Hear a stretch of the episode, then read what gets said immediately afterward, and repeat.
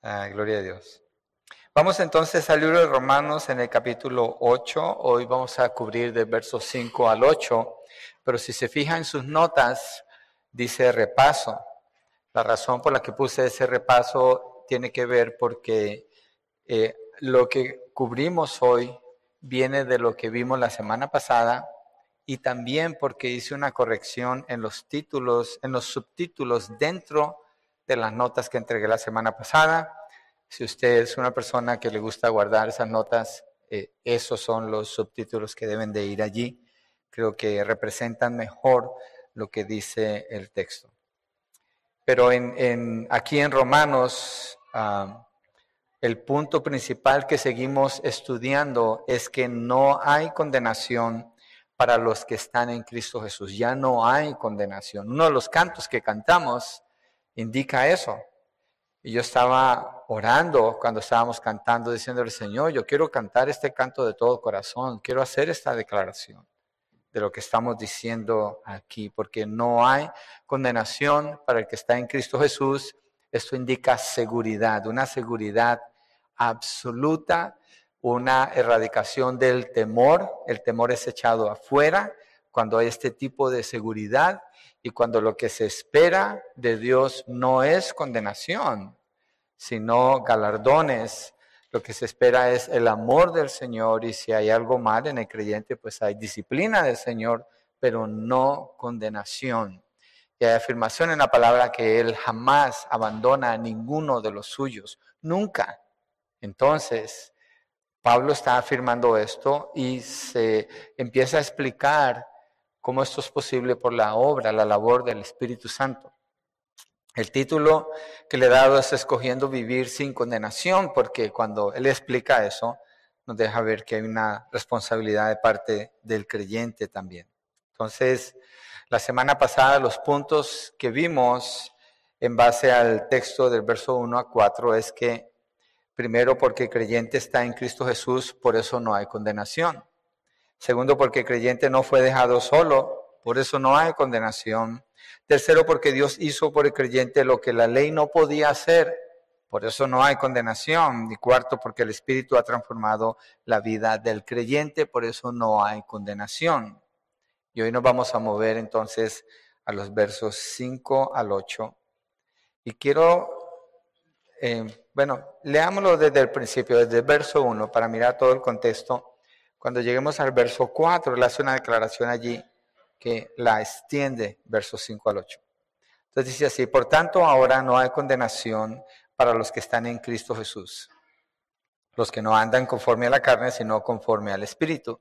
Porque la ley del Espíritu de vida en Cristo Jesús te ha libertado de la ley del pecado y de la muerte. Pues lo que la ley no pudo hacer, ya que era débil por causa de la carne, Dios lo hizo enviando a su propio Hijo en semejanza de carne de pecado y como ofrenda por el pecado, condenó al pecado en la carne, para que el requisito de la ley se cumpliera en nosotros, que no andamos conforme a la carne, sino conforme al Espíritu. Y ahí sigue en el verso 5, porque los que viven conforme a la carne ponen la mente en las cosas de la carne pero los que viven conforme al Espíritu en las cosas del Espíritu. Porque la mente puesta en la carne es muerte, pero la mente puesta en el Espíritu es vida y paz. La mente puesta en la carne es enemiga de Dios, porque no se sujeta a la ley de Dios, pues ni siquiera puede hacerlo. Y los que están en la carne no pueden agradar a Dios. Padre, queremos orar pidiéndote ayuda para comprender esta porción del texto ser iluminados, Señor, y fortalecidos para movernos en obediencia, haciendo como se nos indica aquí, Señor, en el nombre de Jesucristo. Amén, amén. Entonces Pablo básicamente está presentando una comparación entre dos maneras de vivir. Y es bien interesante porque fíjense que dice los que andan según la carne, los que andan según el espíritu. El que pone la mente en las cosas de la carne, el que pone la mente en las cosas del espíritu. ¿Cuántos tipos de personas vemos allí? Dos. ¿A quiénes se está refiriendo? A todas las personas en todo el mundo. ¿Qué indica esto? Que Dios ve a las personas así. Hay solamente dos tipos de persona. Un tipo de persona que vive conforme a la carne y otro tipo de persona que vive conforme al Espíritu. La Biblia afirma que unos son hijos de Dios y otros no son hijos de Dios. Y toda la humanidad es descrita así en estos versos. Y para los que viven conforme al Espíritu, lo que dice es que no hay condenación. Ese es el punto. Y Pablo entonces hace la distinción. ¿Quiénes son ellos? ¿Quiénes son ellos? Los que no andan según la carne, sino según el Espíritu, como dice en el verso 4. Entonces vamos al primer punto, es la mente puesta en la carne, es todos los versos del 5 al 8. Y después nos vamos a regresar en el segundo punto para ver, una porción del verso 5 y 6, pero ahorita lo miramos todo. Verso 5 dice, porque los que viven conforme a la carne ponen la mente en las cosas de la carne, pero los que viven conforme al Espíritu en las cosas del Espíritu, porque la mente puesta en la carne, porque la mente Perdón, porque la mente puesta en la carne es muerte, pero la mente puesta en el espíritu es vida y paz. Entonces, ¿qué significa esto de tener la mente puesta en las cosas de la carne y puesta en muerte o por qué lleva a la muerte? En Romanos 6:23 la palabra dice que la paga del pecado es la muerte. Entonces vemos allí la relación de la muerte es con el pecado. Entonces, si Pablo está diciendo que la mente puesta en la carne es muerte, entonces la mente puesta en la carne o la mente puesta en el pecado es muerte. Es decir, todo lo que no es agradable delante de Dios. ¿Qué es lo que generalmente no es agradable delante de Dios? Lo que va en contra de su ley, pero usted dice, bueno, es que esa persona no conoce la ley. Bueno, entonces esa persona vive de acuerdo a sus propios propósitos. Y lo que habita en su mente, lo que permanece allí, es lo que la persona quiere. Usted lo oye todo el tiempo. Busca tus propios deseos, logra tus propios sueños, alcanza tus propias metas, busca en tu corazón, defiende tus derechos, manifiéstate como tú eres, sé tú mismo. Todo eso usted lo va a escuchar todo el tiempo. Esa es la carne. Se está exaltando a la persona. Y Pablo dice que los que tienen la mente puesta allí van a llegar a la muerte, a la condenación, a la separación de Dios por la eternidad. Entonces, todo lo que es de la carne es pecaminoso. No hay nada bueno que viva allí. Mire, Romanos 7, 18, lo vimos en el capítulo 7, cuando Pablo habla de esto, dice, porque yo sé que en mí, es decir, en mi carne, está hablando de la persona, de la persona de él, no habita nada bueno. Porque el querer está presente en mí, pero el hacer el bien no. Entonces todo lo que es de la carne no es bueno. Un creyente entonces tiene esa parte de la carne, sí, pero lo que Pablo dice es que el creyente no vive poniendo la mente en los deseos de la carne. Escuché a una persona una vez decía, oh, es que si tu cuerpo te lo pide, tienes que dárselo. Dije, no, no tienes que dárselo. Tienes que negarte a ti mismo. No tienes que satisfacer todo lo que tu carne te pide, todos tus propios deseos. No los satisfagas. Vas a pecar, porque el centro viene a ser la persona misma. Entonces la carne es la totalidad de nuestra humanidad en su condición corrupta. Es una condición no redimida. Es decir, ese es el yo bajo el dominio del pecado. El yo bajo el dominio del pecado. Y estar bajo el Espíritu se refiere a la persona del Espíritu Santo. Entonces vamos a ver eso un poquito más adelante. El creyente está en Cristo, no en Adán, y anda según el Espíritu, no según la carne. ¿Por qué estoy mencionando a Adán? Porque cuando Dios creó a Adán, Adán vivió una vida perfecta obedeció a Dios en todo, tenía una relación cercana con Dios, amaba a Dios, hacía lo que Dios le indicaba, vivía una vida plena en libertad. Es el único ser humano que ha vivido una vida plena, absolutamente en libertad delante de Dios, hasta que pecó.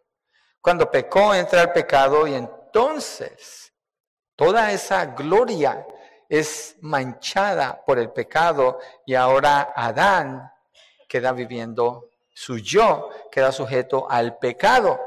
y de él viene toda la humanidad que nace con su yo, con su ser sujeto al pecado. Eso es lo que es la carne. Si una persona no está en el espíritu, eh, si en una persona no está el espíritu de Dios, entonces esa persona vive de acuerdo a la naturaleza caída de Adán. Todo lo que puede manifestar es esa naturaleza y esa naturaleza va a gobernar los miembros de su cuerpo, su mente, su corazón, toda su vida, pero no así la vida del creyente. Esto explica muchas cosas que vemos en la sociedad hoy en día, muchos problemas, muchas dificultades, muchos pleitos, muchas separaciones, mucha infidelidad, impureza, todo eso se manifiesta eh, de una manera ah, abundante en el mundo. Y lo que caracteriza a la persona que vive así, conforme a la carne, es que Pablo dice, pone la mente en esas cosas, en eso piensa. Esa es la mentalidad que la persona tiene. No tiene un filtro en su mente, sino que acepta todo lo que le satisfaga y lo deja allí son las cosas de la carne. Mira lo que Jesús le dice a los fariseos en Juan 8, 38 al 47. Está un poquito atrás de donde estaba en Romanos, si estaba en Romanos, Juan 8, 38, 47. Es un diálogo súper importante, creo que lo puse en las notas, las partes que, encontré aquí, pero Juan 8, 38, 47, él está hablando con, con los fariseos y él dice decir, yo hablo lo que he visto con mi Padre. Ustedes entonces hacen también lo que oyeron de su Padre. Jesucristo empieza a hacer una distinción aquí en el verso 38, que es la primera nota que encuentra ahí. Hacen según lo que oyen de su Padre, porque Jesucristo dice que él hace según lo que oye del Padre de él, de Dios. ¿Y qué responden ellos en el verso 39? Ellos le contestaron, Abraham es nuestro padre. ¿Qué significa eso de que Abraham es nuestro padre? Abraham es el padre de la fe. Ellos se identifican con Abraham y al decir eso están indicando somos hijos de Dios. Eso es lo que está sucediendo aquí. Y Jesucristo le dice, si son hijos de Abraham, hagan las cosas de Abraham, porque Abraham vivió para agradar a Dios cuando él fue salvo. Verso 40.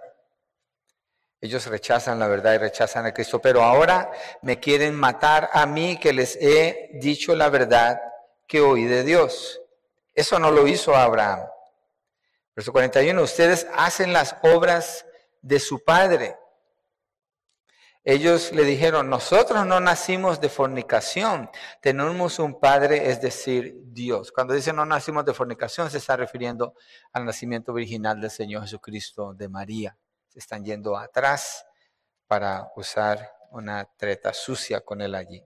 Entonces, pero fíjense que el diálogo es su padre, su padre, su padre, así está centrado. Verso 42, Jesús le dijo, si Dios fuera su padre, me amarían.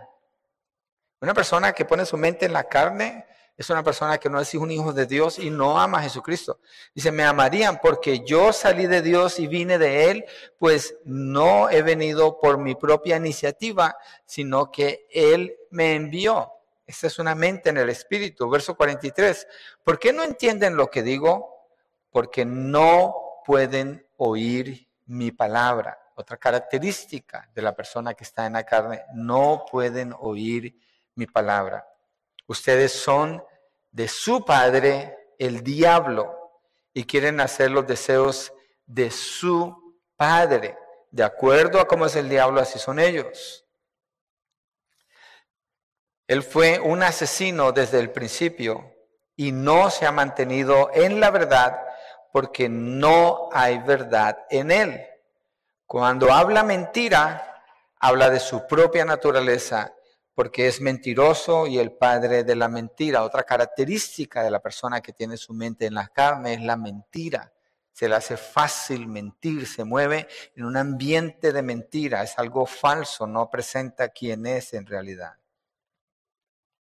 Verso 45, pero porque yo digo la verdad, no me creen. Que tiene la mente en las cosas de la carne no le puede creer al Señor.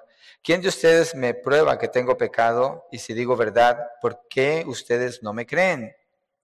El que es de Dios o del Espíritu, de acuerdo al lenguaje que usa Pablo en Romanos 8, el que es de Dios escucha las palabras de Dios.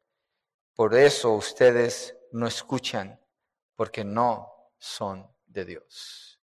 Yo viví una parte de mi vida siendo un hijo del diablo. Nadie lo reconoce normalmente. El mundo no quiere hablar así. Es algo que se niega. La escritura así dice. O es hijo de Dios o es hijo del diablo. No hay nada en el medio. Y Pablo cuando habla en Romanos 8 acerca de tener la mente en las cosas de la carne, esta es lo que acabo de leer, una descripción de una persona que tiene la mente en las cosas de la carne. ¿Y dónde están estas personas que acabamos de leer? Están frente al Hijo de Dios. Lo están viendo. Han visto los milagros. Han visto el poder de Él. Tienen toda la evidencia. Pero no creen. Lo quieren matar. Lo quieren matar. Jesucristo está mostrando aquí las características de alguien que pone su mente en las cosas de la carne. No anhela la palabra, no desea la palabra, no lee la palabra, no medita en la palabra, no memoriza la palabra y no busca obedecer a Dios de acuerdo a la palabra se resiste a la verdad. El que pone su mente en las cosas de la carne encuentra entretenimiento que llena su mente con música, con películas, llena su mente con pensamientos que no tienen nada que ver con la verdad de Dios. Y cuando se trata de la palabra del Señor, no hay espacio, no hay tiempo, no hay interés, no hay deseo, porque es una mente puesta en las cosas de la carne, lo cual es muerte. Pablo dice eso. Ese texto, cuando uno lo lee, dice, ¿por qué Pablo hace tanto este énfasis? Porque en ese capítulo, como dijimos la semana pasada, está hablando del Espíritu Santo. Y él quiere asegurarse que una persona que no tiene al Espíritu Santo sepa su condición para que no esté engañado pensando que está en Cristo cuando no está en Cristo. Esa tensión entre la carne y el Espíritu la presenta también Pablo en Gálatas 5, 16 al 25. Gálatas 5, versos 16 al 25. Vamos a mirar allí donde él habla del fruto, los frutos. Hay una distinción en, en el plural y el singular aquí. Él dice los frutos de la carne y después habla de el fruto en singular del espíritu. Entonces hay muchos frutos que da la carne y un solo fruto que da el Espíritu. Gálatas 5, versos 16 al 25. Digo pues, anden por el Espíritu y no cumplirán el deseo de la carne. Un creyente, una persona que está en Cristo, la que puede hacer esto. Y le dice, haz la distinción, haz la distinción. ¿Tú estás en Cristo? ¿Ok? Haz las cosas del Espíritu. Rechaza las cosas de la carne. Esa es la responsabilidad que el creyente tiene. La persona que está en Cristo tiene el poder de Dios en su vida, pero tiene que tomar esa decisión. Porque el deseo de la carne es contra el Espíritu y el del Espíritu es contra la carne. Pues estos se oponen el uno al otro. De manera que ustedes no pueden hacer lo que deseen. Pero si son guiados por el Espíritu, no están bajo la ley. Ahora bien, las obras de la carne son evidentes. Esto es lo que es poner la mente en la carne, lo que produce. Inmoralidad. ¿De qué está hablando con inmoralidad, impureza, sensualidad? La palabra que usa aquí tiene que ver con la palabra griega porneia, de donde viene, de donde viene pornografía y se refiere a todo lo que es impureza sexual, el deseo de una persona que no es la esposa, relaciones sexuales fuera del matrimonio, películas, todo lo que es la inmoralidad, lenguaje donde Dios no es honrado en cuanto a la relación sexual, inmoralidad, impureza, sensualidad. ¿Cuántas movies, cuántas películas hoy en día apelan a esto? Y no irnos muy lejos. Una persona que pone su mente en la carne, póngase a ver telenovelas, ahí tiene un banquete de infidelidad, un banquete de mentira, de inmundicia, de idolatría, de odio, de venganza. Es lo que se exalta todo el tiempo allí. Es lo que se exalta. Y ahora es bien interesante, mira, hermanos, usen discernimiento, sean listos. Hay películas muy modernas ahora, que son series. Pero como se ven tan modernas, no, no, se ven como las telenovelas, que es un poquito más chafa tal vez la producción, aunque ahora yo creo que eso lo han levantado mucho. Pero es el mismo concepto. Son telenovelas con una producción más costosa, es lo mismo. Es el mismo sentido. ¿Quién lo produce? Alguien que vive con su mente en la carne. ¿De dónde? Del mundo. ¿Dónde están? Allá en Hollywood. ¿Y por qué se va a alimentar un creyente de estas cosas cuando Pablo dice que poner la mente en las cosas de la carne es muerte? ¿Qué produce tener pensamientos inmundos? Un corazón inmundo y acciones inmundas, deshonrosas delante de Dios, como dice aquí, inmoralidad, impureza, sensualidad, idolatría. Personas que conocen más la vida de ciertos actores que, que aspectos de la vida del Señor Jesucristo. Hechicería. Y esto está mezclado con la drogadicción, el uso de las drogas. La palabra que usa allí para hechicería es la misma que usa en Apocalipsis el apóstol Juan cuando habla de hechicería y esa palabra tiene que ver con drogas con el uso de las drogas. Yo creo que en la hechicería la medicina se metió en cosas de la hechicería, tratando de cambiar el corazón de una persona cuando no tienen ese poder y esa capacidad. Enemistades, pleitos, celos, enojos, rivalidades, disensiones, herejías, envidias, borracheras, orgías y cosas semejantes contra las cuales les advierto, como ya lo he dicho antes, que los que practican tales cosas no heredarán el reino de Dios. ¿Quiénes practican tales cosas? Los que tienen la mente allí. Ese es su deleite. Hayan libertad en pensar y exponer su mente a estas cosas. Pablo dice en Filipenses 4:8, por lo demás, hermanos, todo lo que es verdadero, honesto, justo, puro, amable, digno de alabanza, si hay virtud alguna, en esto pensad. Es un filtro. Es un filtro el que él está dando allí. Piensen esto, ¿cuántos de ustedes, no levanten la mano, leen la Biblia más de una vez al año? Comparado con cuántos de ustedes ven horas y horas de televisión, donde después no tienen espacio para leer sus Biblias. ¿Cuántos de ustedes están memorizando textos bíblicos cada semana? Tomando el tiempo para meditar en la palabra. La mente no puede estar en las cosas de la carne y esperar producir las cosas del Espíritu. No puede. Y Pablo hace la distinción, el que siempre está allí, sea honesto, no está en Cristo, porque si no puede hacer otra cosa más que esta, porque esa es su naturaleza. Ahora miremos el fruto del Espíritu, verso 22. Pero el fruto del Espíritu Déjeme, quiero mostrar una palabra.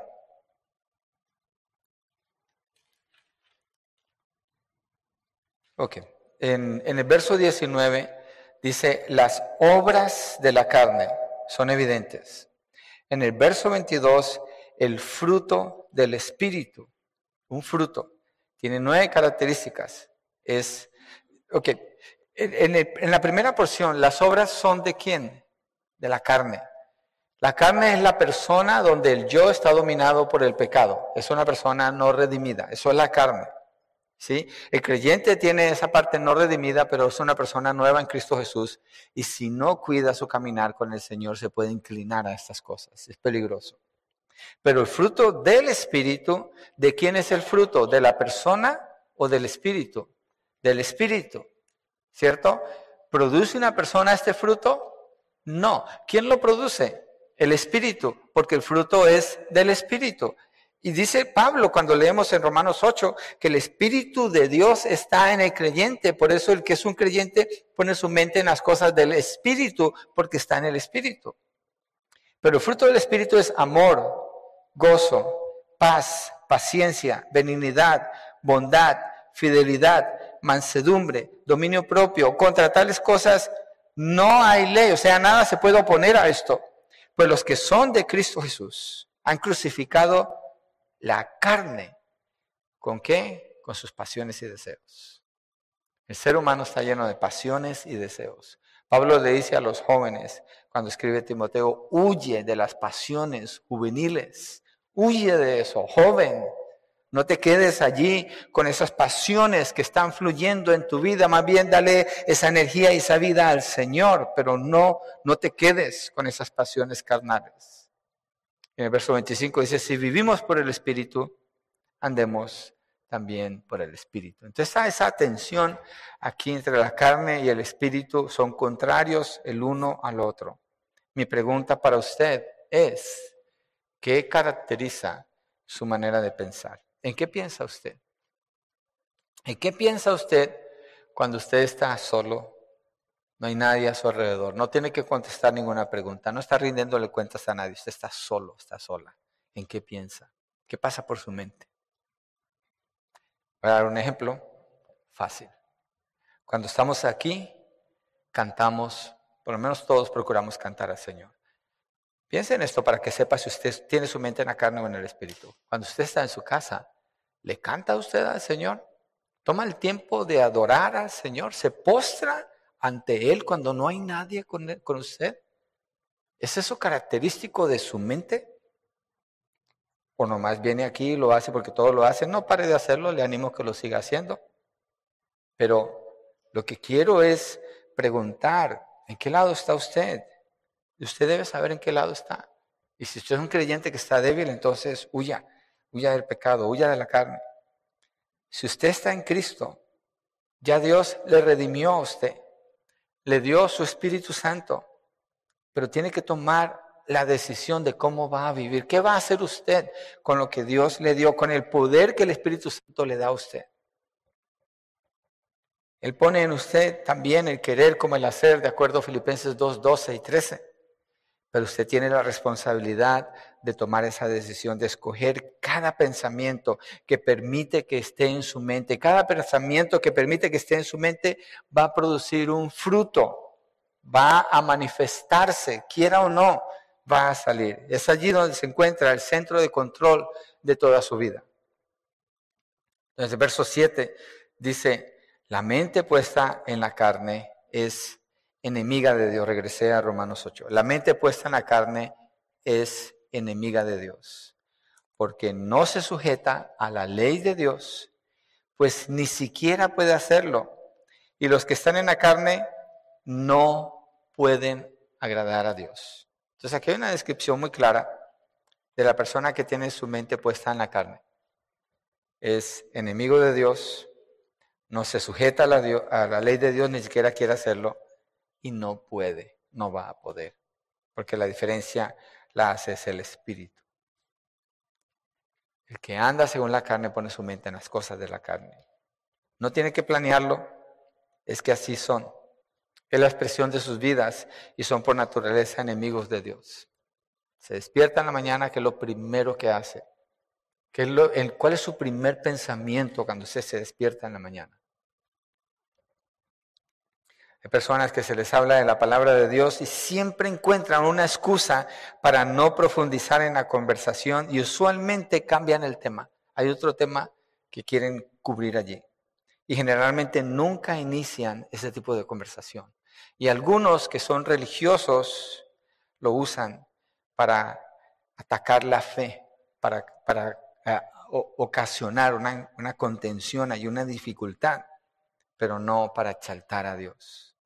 Entonces la mente puesta en la carne es enemiga de Dios porque no se sujeta a la ley de Dios, pues ni siquiera puede hacerlo y los que están en la carne no pueden agradar a Dios. La vida sin condenación la da Dios a través de la obra del Espíritu Santo en Cristo Jesús. Usted si ha recibido esa vida, tiene que tomar esa decisión todos los días, cada hora, cada minuto, cada segundo, qué va a hacer con su mente. Acuérdese, ahí está el centro de control porque está representando su corazón. En Proverbios 4:23 dice, sobre toda cosa guardada, guarda tu corazón. ¿Por qué? Porque de él mana la vida. Mire, a veces eh, mi esposa y yo, cuando nosotros hablamos mucho, Y a veces hablamos y me dice, ¿sabías esto de tal persona? Y dice, oh, ok, vamos a orar. No lo dejamos en una conversación, oramos. Oramos porque no queremos hablar de alguien que no está allí y no estamos pidiéndole a Dios por esa persona, porque entonces es de la carne, es chisme. ¿Y qué va a pasar? Se queda en el corazón. ¿Y qué va a pasar? Va a producir, eso es lo que se va a manifestar. Por eso dice, sobre toda cosa guardada, guarda tu corazón porque de él mana la vida. ¿Qué pensó? ¿Qué vio? ¿Qué experimentó? ¿Qué sintió en cierto momento que usted discierne por el Espíritu Santo? Le estoy hablando a los creyentes y usted sabe que no es de acuerdo a la voluntad del Señor. No lo deje allí. No lo permita. Usted tiene que ejercer su voluntad sobre ese pensamiento, sobre ese sentimiento, sobre esa emoción. Usted ejerza su voluntad allí. De lo contrario, es como que puso una semilla allí en el corazón y la mente empieza a trabajar y sigue y sigue y sigue. Y lo que sucede es que algo pequeño se va haciendo más grande y más grande y más grande. Y empieza a afectar a todo el mundo a su alrededor. No lo permita. Yo creo que una de las razones por la que Pablo pone el texto así, cuando está hablando de que no hay condenación, es cierto que no hay condenación para el que está en Cristo, pero tienes una obligación de responder delante del Señor, de ser obediente a Él, de guardar tu mente y tu corazón, porque para eso vino a habitar el Espíritu Santo en Él. Y ese es el segundo punto, la mente puesta en el Espíritu. Quiero animarlos, animarlos. Piensen esto. Yo sé que la palabra trae condenación y hay cosas que estoy diciendo que pueden traer condenación. ¡Qué bueno! Si se siente condenado, entonces clame a Dios para que le saque de allí. Él ofrece la salvación a través de su Hijo Jesucristo. Y si usted clama ser un creyente, entonces viva como uno. Segundo, la mente puesta en el Espíritu. Y quiero regresar aquí en Romanos 8, el verso 6, la segunda parte del verso 6 donde dice, pero la mente puesta en el Espíritu es vida y paz. La mente puesta en el Espíritu es vida y paz. Muy diferente a lo que es muerte. Vida y paz. ¿Qué es la vida? ¿De qué se trata la vida? La vida no se trata de disfrutar la vida, haz lo que tú quieres, logra tus logros. Se trata de vivirla para Dios. Jesucristo es el autor de la vida el que sostiene la vida, el dador de vida. Y la paz consiste en estar en armonía con Dios, en estar en una relación amorosa con Dios, de sumisión a Él. Entonces la mente puesta en el Espíritu es vida y paz. Le va a llevar a agradar a Dios y a tener libertad. A no estar lleno de cargas y acusaciones y tanto. La vida, de por sí la vida es difícil. Entonces puede tener esa vida y paz.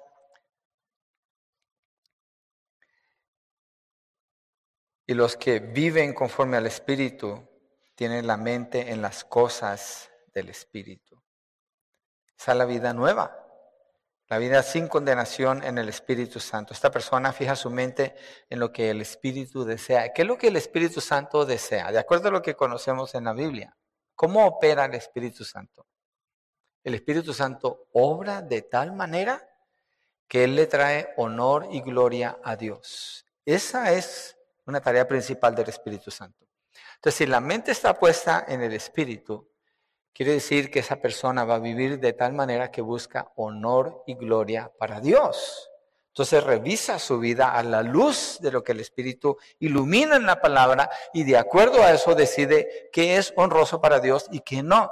Entonces, en cuanto a eso, se mueve, lo busca, lo anhela, ora por esas cosas. Yo recuerdo cuando el Señor me salvó en el año 91 y empecé a escuchar de la santidad y la santidad y la santidad. Había mucho énfasis en la santidad. Y creció un deseo, era un anhelo, Señor, yo quiero vivir en esa santidad. Y era una, es, es una pasión. ¿Y saben qué? Ahí sigue, desde 1991. ¿Saben por qué? Porque esa es la mente del Espíritu obrando en el corazón del creyente. No estoy diciendo que porque pasó en mí tiene que pasar en usted. Lo que estoy mostrando es una evidencia de que sí es posible. Y Pablo lo está presentando así, seguramente usted lo ha experimentado. la búsqueda de la santidad. No queda satisfecho con que su mente se quede en lo bajo, en lo terrenal, en lo pecaminoso, sino que anhela las cosas del Señor. Y uno de los anhelos más grandes que un, creyente experimenta es la venida del Señor Jesucristo. ¿Por qué? Porque es una promesa de esperanza. ¿Y qué tiene que ver la esperanza con esto? Porque para vivir en esa esperanza, tiene que vivir en santidad. No hay manera de tener ese anhelo si no vive en santidad. ¿Por qué? Porque el Señor viene. ¿Cuándo? Puede venir ahora mismo. ¿Y qué va a encontrar? ¿Qué va a encontrar el Señor? ¿Cómo va a encontrar su casa? ¿Cómo va a encontrar su corazón? Y como usted mantiene sus cosas, refleja mucho de lo que hay en su corazón. Yo pienso que el desorden es un problema espiritual, en todo sentido. Igual la falta de limpieza es un problema espiritual. Porque en el Antiguo Testamento dice que cuando Dios le enseña a Israel el orden y la salud, dice, el Señor va a caminar por en medio del campamento. Así dice. En eso fundamenta el orden de una persona. Entonces una vida de santidad es eso, esperar que Él va a venir. Él va a ver su cuarto, va a ver su cama, va a ver su carro, va a ver su corazón cómo está, sus pensamientos, su vida cómo es. ¿Qué encuentra cuando Él viene? Y obviamente si usted es un cristiano, Él vive allí. Y si usted no está haciendo bien lo que tiene que hacer con su vida, entonces constantemente puede que estés contristando al Espíritu Santo. Hay que hacer una determinación un solo camino, una sola línea, porque la mente puesta en el Espíritu produce las cosas del Espíritu que llevan a honrar y glorificar a Dios. Todo lo que hace busca que así sea a través de su vida. Y esto viene por medio de la obediencia a la palabra. Entonces, si es tan claro que el Espíritu Santo honra al Padre y el que tiene la mente en el Espíritu va a vivir así, ¿de dónde va a sacar la información para vivir así? Porque tenemos que ser prácticos. No es cosa de adivinar, no es algo místico. Está revelado, ¿cierto? ¿Y quién lo reveló? El Espíritu Santo. ¿Y dónde dice que todo lo que Él reveló es útil para enseñar, redarguir, corregir, instruir en justicia? Es la palabra de Dios, según de Timoteo 3:16. ¿Para qué? para que el hombre de Dios esté enteramente preparado. ¿Para qué? Para toda buena obra. ¿Cuál buena obra? Efesios 2, 10 dice que después de que habla de la salvación, dice que nos salvó para que anduviésemos en obras que Él preparó de antemano. Entonces el que tiene la mente en el Espíritu va a entender cuáles son esas cosas por medio de la lectura de la palabra, la obediencia al Señor, y congregarse, el ser edificado y va a hacer esas obras, viviendo en paz, en armonía con Dios, disfrutando plena libertad para agradar al Señor. Entonces la Biblia, un paso eh, práctico es léala. Yo le digo a las personas, si usted tiene un año que conoció al Señor y usted no ha leído toda la Biblia, shame on you. Siempre digo que no lo voy a decir, pero siempre termino diciéndolo. Shame on you. ¿Por qué? Porque cuando Dios salva a una persona, el tiempo más precioso en la vida de esa persona es ese primer año. Por la transformación, por el gozo de experimentar la paz con Dios, porque puede ver las escrituras, porque el pecado ya no le sabe como antes y lo empieza a rechazar, porque conoce ese amor y hay una pasión. Entonces, esa pasión se manifiesta al querer conocer a Dios. Tal vez no toda, pero estar cerca de allí por lo menos. Y caminando con el Señor, leerla, memorizarla, meditar en ella, obedecerla estar seguro que está obedeciendo la palabra. Mire, los grupos de hogar, volvamos otra vez a lo práctico. Los grupos de hogar están diseñados para ayudarle a usted a revisar el texto de la predicación, hablar con un grupo de hermanos donde ustedes dicen, es que esta parte no la entendí, o qué quiere decir esto. Yo creo que aquí Dios quiere que hagamos esto. Es lo, la parte práctica, están los medios de la gracia, las ayudas para poner la mente en las cosas del Espíritu. Y una de las cosas del Espíritu es vivir en comunidad, es congregarse. Una de las cosas de la carne es dejar de congregarse. ¿Por qué? Porque no hay estímulo de amor, porque no hay estímulo para hacer las cosas que son bien, porque no hay una, un, un ambiente que edifique, que levante, que ayude. Entonces considere las cosas del Espíritu. ¿Cuáles son esas cosas? ¿Cuáles son los medios que Dios nos ofrece para poner nuestra mente en las cosas del Espíritu? Porque no nos podemos quedar aquí pensando que es yo y Dios. Es algo que yo lo experimento en la intimidad, pero nadie tiene que saber de esto. No. fruto del Espíritu se manifiesta en la manera como la persona se comporta con los demás, obviamente comenzando con Dios mismo. Entonces, cuando usted toma esa decisión, usted está sembrando. Si usted conoce algo de agricultura, sabe que lo que se siembra, después va a dar un fruto. Y quiero que lo miremos en Gálatas 6, versos 7 al 8. Así que ánimo, ánimo, ánimo si usted está en Cristo. Échele ganas a la palabra, busque allí.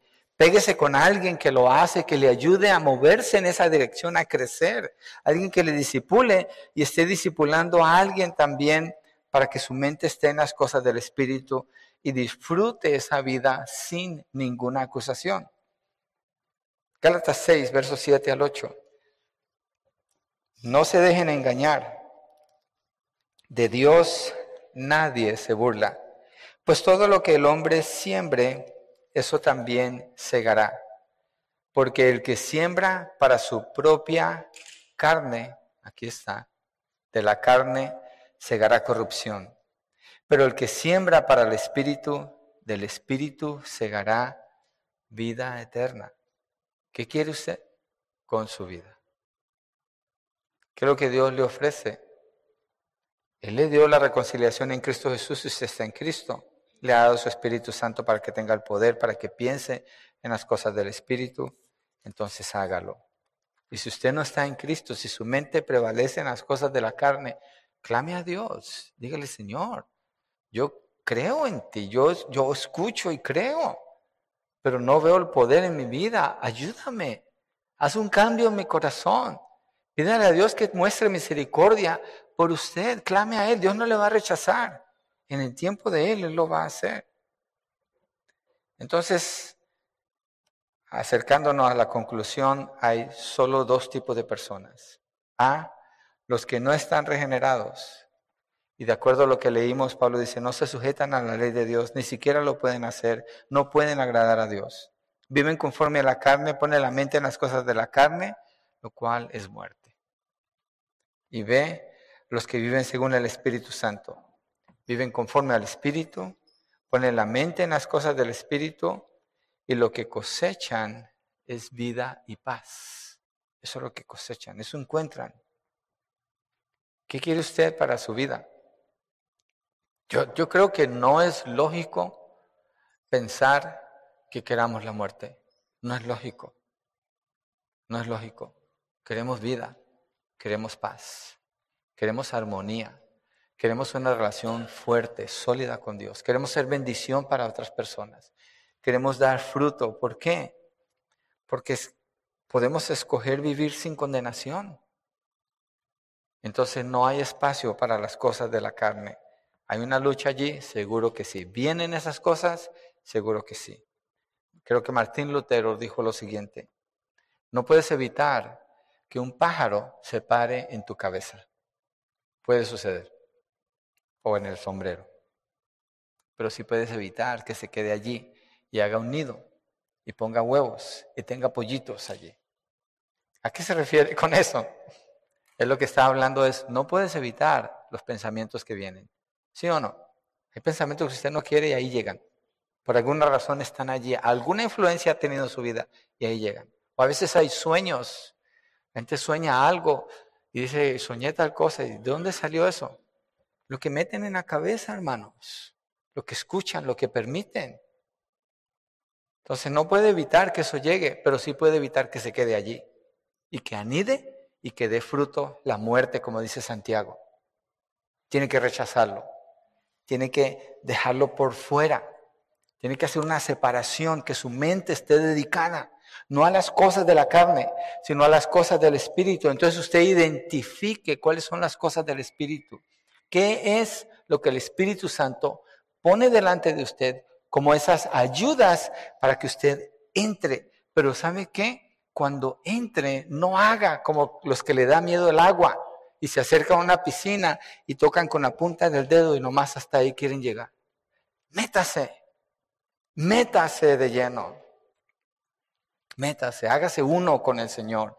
Eso es lo que Él ha hecho con usted, pero usted tiene que creer. El punto es, tiene que creer para que pueda escoger vivir esta vida de libertad, porque los que viven conforme a la carne, su mente va a estar en las cosas de la carne, pero los que viven conforme al Espíritu, su mente puede estar en las cosas del Espíritu.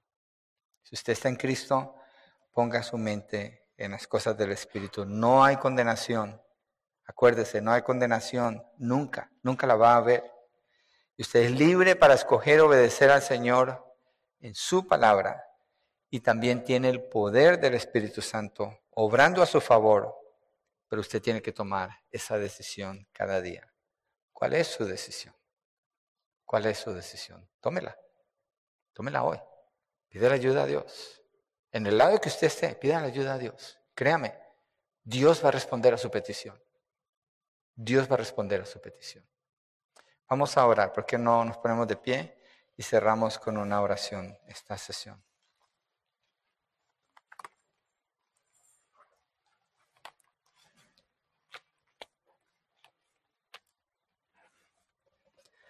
Padre, gracias por la porción que leímos hoy en este mensaje, que es, es mucho más largo la sección, pero la miramos por partes es claro para nosotros que el que pone su mente en las cosas de la carne, el fruto va a ser muerte y destrucción.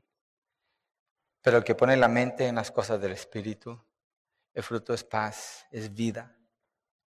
Y el texto, siendo escrito para cristianos, para creyentes, tiene una indicación de que aunque Dios ha hecho esa obra maravillosa a través de Cristo Jesús, de liberarnos del pecado y de la muerte, tenemos que tomar una decisión, porque no estamos en la carne, estamos en el Espíritu y debemos vivir bajo la guianza del Espíritu Santo, lleno del Espíritu, para entonces agradar y obedecer a Dios.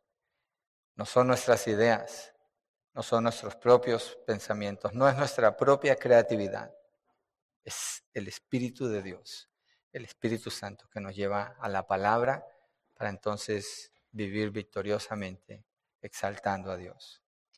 Señor, y oramos por las personas que reconocen que su mente permanece en las cosas de la carne sin ningún esfuerzo. Es su vida, así se mueven y se sienten lejos de Dios. Que tú les alcances, que tú les permitas que puedan clamar con fe, creyendo que tú les puedes dar la salvación, la libertad total, Señor porque la obra tú la hiciste ya en Cristo Jesús en la cruz del Calvario. Y suplicamos, Señor, por tu misericordia, tu bondad sobre cada uno de ellos, que les concedas el poderse arrepentir y clamar a ti por el perdón y confesar a Cristo como Señor, Salvador de sus vidas, creyendo que Él murió y también resucitó. Y por la iglesia, Señor, que podamos usar los medios de la gracia que tú has puesto delante de nosotros, que son muchos. Usarlos, Padre, movernos en medio de eso, dar todo de nuestra parte, sumergirnos en tu verdad y vivir para obedecerte, porque entonces tenemos esa paz y esa vida que garantiza tu palabra, Padre. Gracias, Señor, en el nombre de Jesucristo. Amén